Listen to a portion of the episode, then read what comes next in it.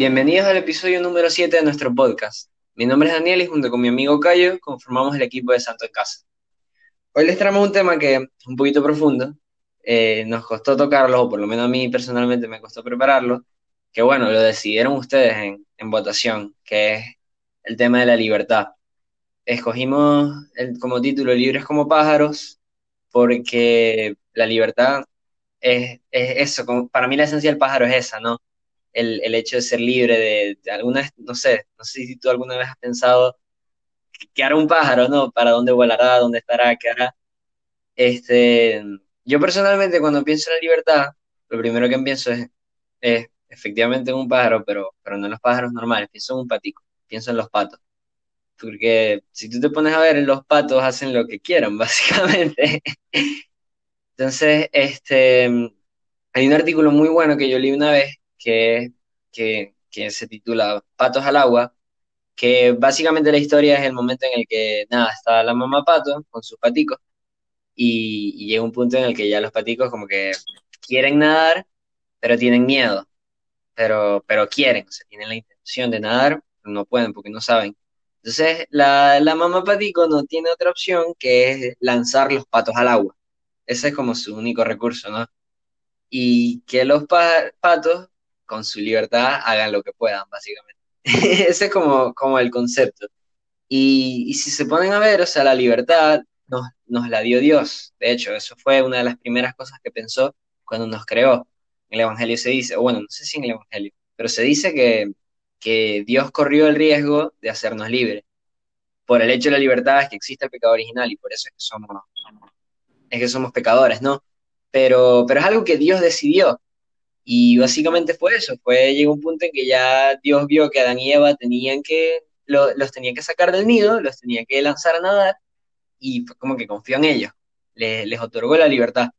Entonces, este, siempre, siempre, siempre, siempre que pienso en libertad, lo primero que hago es pensar en, en los paticos, paticos al agua. Y, y, nada, en verdad me gusta bastante. Así que les dejo el súper concepto de libertad que les va a dar Cayo, que yo no traje, pero bueno.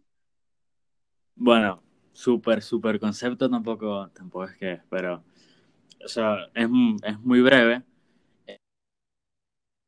O sea, la libertad es como el regalo más grande y más bello que, que tenemos, que nos ha dado Dios.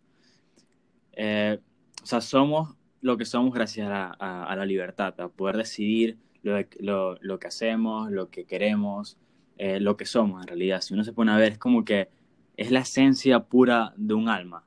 Eh, y bueno, fue cuando Dios, cuando, cuando fuimos creados a imagen y semejanza de Dios, yo creo que, que es, es, exactamente eso. O sea, es esa libertad que tuvo Dios en crearnos a nosotros, nos las dio a nosotros y por eso es que, que, que nos hizo su imagen y semejanza.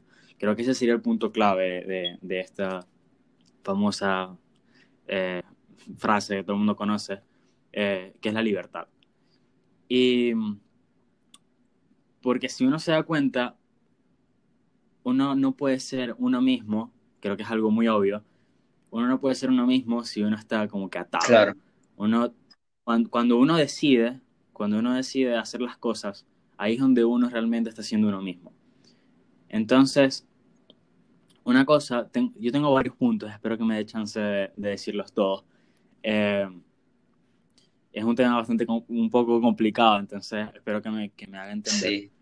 Eh, entonces, pero eh, no, lo importante es no, no confundir entre libertad y hacer lo que yo quiero, hacer lo que me da la gana. O sea, si a mí me provoca estar todo el día acostado, que seguramente a todos nos ha provocado, porque, bueno, al mismo tiempo es como que sabroso estar todo el día acostado, pero este, eso no es, eso no es hacer lo que yo, ay, sí, lo que me da la gana. Eso no es libertad, porque si uno, uno se da cuenta, si uno está todo el día acostado, uno está siendo esclavizado totalmente por la cama. Claro. Este, o comiendo, yo me quiero comer, eh, no sé, tengo, me encanta el dulce y veo una, una torta de chocolate. Como bueno, niñito de Matilda.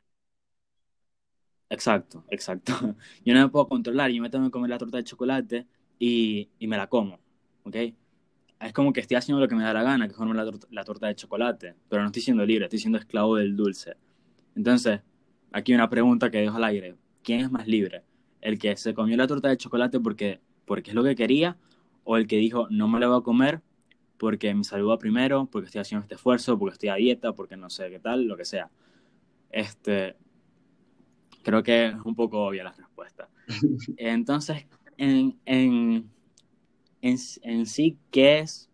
¿Cómo sabemos diferenciar entre la libertad y lo que nos da la gana? Bueno, es cuando hacemos el bien, cuando hacemos lo mejor para nosotros, cuando no nos dejamos llevar prácticamente por nuestras pasiones, por lo que nos, nos, nos ata, porque ahí es donde uno llega a, esclavizarse sin, sin, darse cuenta. Es cuando, entonces la libertad es realmente cuando uno hace el bien, cuando uno lo hace por amor las cosas. Claro, yo creo que ese no es el más famoso, pero es el concepto que por lo menos debería adaptarse a nuestras circunstancias, que la libertad es hacer el bien. Y yo, yo con esto de la libertad de hacer el bien, yo quería hablar de que, o sea, hay cosas que es evidente que son buenas, hay cosas que es evidente que son malas, pero hay cosas que no son tan evidentes. O sea, no, no, no quiero entrar mucho en detalle, pero, pero como que hay cosas muy puntuales, muy pequeñas y quizás que no tienen mucho valor, que quizás para ti, Cayo, son buenas, pero para mí no lo son. Entonces, este, en esos casos concretos, en por ejemplo, este, a ti te gusta comer tomate y yo personalmente odio el tomate, pero tú libremente con tu libertad, valga la redundancia, decides comer tomate, es como, yo tengo que respetar esa libertad, ¿no? Y ese es el punto que yo quería tocar, el de respetar la libertad en las cosas pequeñas y en las cosas grandes. Las cosas grandes me refiero a cuando tú sabes, en, cuando tienes certeza de que lo que la otra persona está haciendo está mal, pero hay que tener prudencia. Este, tengo como una anécdota de una vez un sacerdote estaba, estaba en su casa, estaba atendiendo a, a, unas chicas y una de ellas, que es protestante, le pregunta al sacerdote católico, este, veo entre mi religión y el catolicismo una tremenda separación, a pesar de la fe común en Cristo. ¿Cómo se puede separar ese abismo? Entonces el sacerdote en verdad no pensó mucho y le dijo, hija, efectivamente hay falta de unidad entre los cristianos. Yo respeto las creencias de los demás, de tal modo que no te hablaría de las verdades de la fe católica si no me lo hubieras preguntado. Pero siempre todos, cristianos o no cristianos, podrán contar con mi amistad leal, sacrificada, alegre, sacerdotal y divina. O sea, un montón de cosas, le digo. Cuando me encuentro con gente que no es católica, como gracias a Dios no soy un hipócrita, les suelo decir, yo soy católico y sé que estoy en lo cierto. Y continúo. Tú tienes otra fe y te respeto con toda mi alma, con toda mi alma, hasta tal punto que haría cualquier cosa por defender la libertad de las conciencias pero la mía, mi conciencia, no me permite decirte que estás en la verdad. Entonces, ¿qué pasa? Este sacerdote tenía fe de que, de que él estaba en lo correcto. Y dentro de esa fe, tenía fe de que la otra persona estaba equivocada. Pero no podemos adoptar una actitud de decirle, tú estás equivocada, porque la Biblia dice esto, porque el versículo tal, porque no sé qué, porque la Virgen sí existe. No, o sea, esa no es la actitud de un católico. Esa no es la actitud de una persona libre. Esa no es la actitud de una persona que está enamorada de la libertad. Una persona que está enamorada de la libertad daría hasta, o sea, daría la vida por defender la libertad de otra persona, como lo dijo este sacerdote. Entonces, eso es el momento, lo, que hay que pensar cuando, por ejemplo, yo veo algo que tú estás haciendo mal, yo te lo digo y tú no me, no me prestas mucha atención. Es como, bueno, yo cumplí con decirte, ¿no? Pero no me puedo, no me puedo meter con tu libertad. Entonces, ahí, ese es el tema. O sea, esta idea es como para que entiendan que, hay que amar la libertad y respetarla, tanto la nuestra como la de todos. Sí, es que cuando, eh, por ejemplo, cuando tratamos de, cuando no respetamos la libertad de los demás, en, definitiva como que uno no está amando. Como tú no puedes amar a, tú no puedes amar algo o alguien este, cuando cuando solamente dices o le dices a esa persona que solamente puede hacer lo que tú quieres. Claro. No lo estás, estás queriendo para nada, o sea, no, no, no hay manera. Tú amas a una persona cuando tú respetas que ella, bueno, es una persona diferente que tú, tiene otros gustos, piensa diferente. Ahí es donde está el verdadero, amor. Y es que, en, en, definitiva, la libertad es eso, es, es amor. si me ponen un sinónimo de libertad, amor. me parecen dos sinónimos excelentes. Y es que cuando, cuando tratamos de, de, de, querer que las otras personas hagan siempre lo que uno diga, es como que medio chimbo, ¿no? La vida se pone así como que de un solo color, le falta algo, le falta Sí, claro. Y este, agarrando otro, otro punto que de, de la libertad, yo voy a poner un ejemplo de un militar, ¿verdad? Que está trotando y tal y tal, y siempre anda con una sonrisa. Entonces, nada, termina la vuelta y el, no sé cómo se dice, no sé de rangos militares, el, jefe, este, ajá, él le dice, da otra, porque todos cansados con una cara de que ya me quiero ir, y él con una sonrisa. Entonces llegó la segunda vuelta, otra, sigue con la sonrisa. Entonces ya llevan como 10 vueltas y el tipo le pregunta, ¿por qué sigues, por qué te sigues este, eh, riendo? y bueno, el tipo dice, porque bueno, porque tú no, o sea, yo puedo trotar, pero tú no me vas a quitar mis ganas de, de, sonreír, este, como los otros. Entonces el tipo, nada, se rindió y se fue, pues. Claro, se, rindió y se fue quién? El, el jefe. El jefe, el jefe. Ah, bien. O sea, vio que no pudo con él, que no, es que nadie puede con la libertad de, nadie. Y como, como lo vi en, un libro, eh, que Charterstone, no sé si saben quién es, eh, Dice, me di cuenta que la libertad es algo que se concibe como algo que funciona hacia afuera, mientras que para mí siempre fue algo que funciona hacia adentro. ¿Qué quiere decir con esto? Que normalmente uno piensa que la libertad es lo que, lo que la gente hace y hace ver, lo que uno ve, lo que uno ve de la gente o lo que, o lo que yo puedo hacer que la gente me vea. Y no, la libertad está en uno mismo, está, está adentro, está yo, este, por ejemplo, el, el militar este, bueno, él estaba trotando, pero él seguía feliz, él sigue riéndose porque está en él.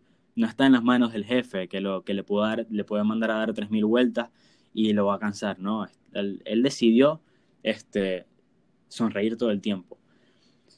Eh, y bueno, no sé si tú tienes algo que decir sobre esto. Sí, yo quería hablar más que todo este, con, con el tema de, de que hay veces que dice como que, bueno, o sea, si, si Dios tiene un plan para todos nosotros, este, ¿por qué no me lo, no, no sé, no baja un ángel y me lo dice? Y, y precisamente es por el tema de la libertad.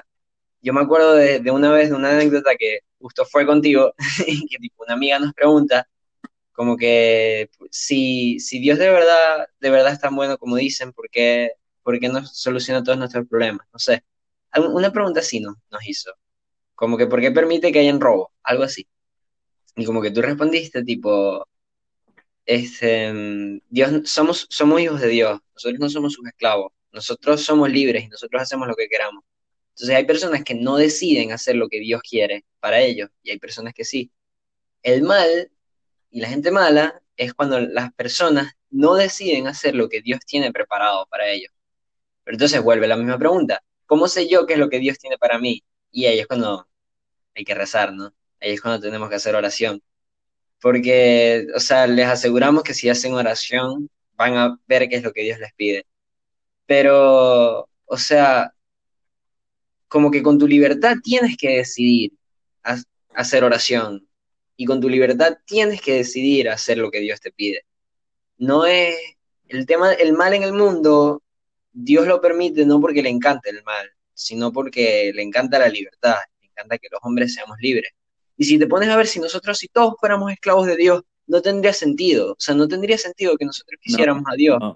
o sea, no hubiera amor. Si tú fueras esclavo de, de tu novia, cualquier parecido con la realidad es coincidencia, pero si tú fueras esclavo de tu novia, no tendría sentido que tú quisieras a tu novia, no tendría sentido que tú un día le digas te amo o que tú le compres flores, porque no es una decisión que tú estás tomando, ¿me entiendes? Entonces no te nace, no te sale del corazón. Por eso es que somos libres. Y, el mal existe en el mundo no por Dios, sino por los hombres, que, son libres. Entonces, o sea, como que aclarar eso, eso yo escribí hijos slash esclavos, porque a veces se confunde de que no, somos esclavos de Dios, como que somos esclavos porque decidimos, ¿entiendes? Y es una decisión que se puede revertir. Por eso es que la libertad es importante, porque tenemos que trabajarla todos los días.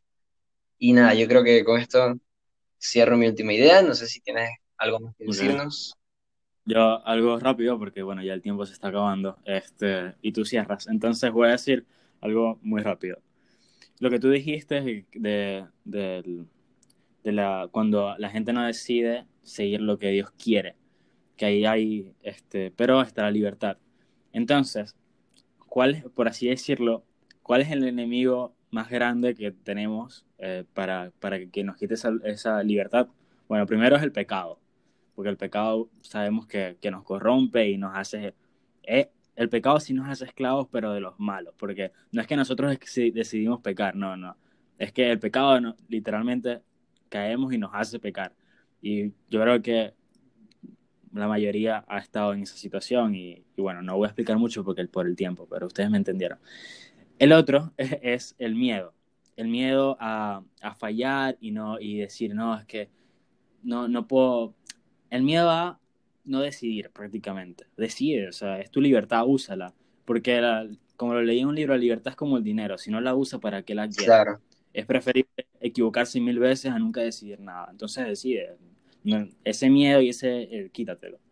Y por último, este, o sea, la, la, vida no puede decidir por ti, porque, o sea, decide tú, porque si la vida decide por ti, bueno, como lo vi en un libro, ahí es donde se pierde el amor. Cuando la vida empieza a decidir por ti, por no utilizar tu, tu libertad y no decidir tú. Entonces, bueno, le dejo eso y listo. Sí, hoy nos pasamos un poquito con el tiempo, pero bueno, como lo dijimos, es un tema complicado. Así que nada, con esto terminamos el episodio número 7 de nuestro podcast. De verdad, muchas gracias a todos por escuchar. Espero que hayan disfrutado. Nos pueden encontrar en YouTube, en Spotify, en nuestro canal de Telegram, en Twitter y sobre todo en nuestra cuenta principal de Instagram, arroba santo en casa. Rezamos por ustedes y espero que poco a poco vayan diciéndole que sí a Dios.